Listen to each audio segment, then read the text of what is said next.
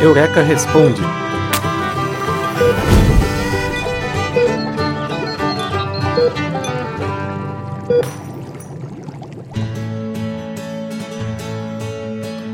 Qual é a relação entre memes e ciências? Quem nos responde hoje é o professor doutor Samuel Gomides, colunista do Eureka Brasil.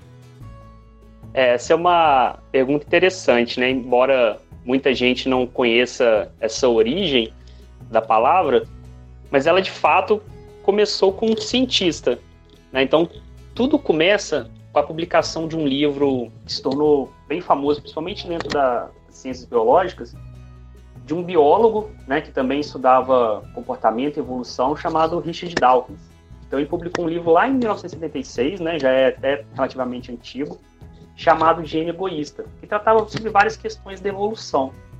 E uma das coisas uh, que ele chama atenção nesse livro, né, exatamente no último capítulo desse livro, que ele fala sobre como a, essa transmissão de cultura está ligada também à questão da evolução. Ele não foi o primeiro né, a falar exatamente disso, mas foi ele que gerou né, essa nomenclatura para esse tipo de comportamento e começou de fato é, esse debate. Então ele fala que, assim como, por exemplo, caracteres morfológicos e genéticos, né, a linguagem, o comportamento também pode ser transmitido de um ser para o outro, basicamente transmissão da cultura.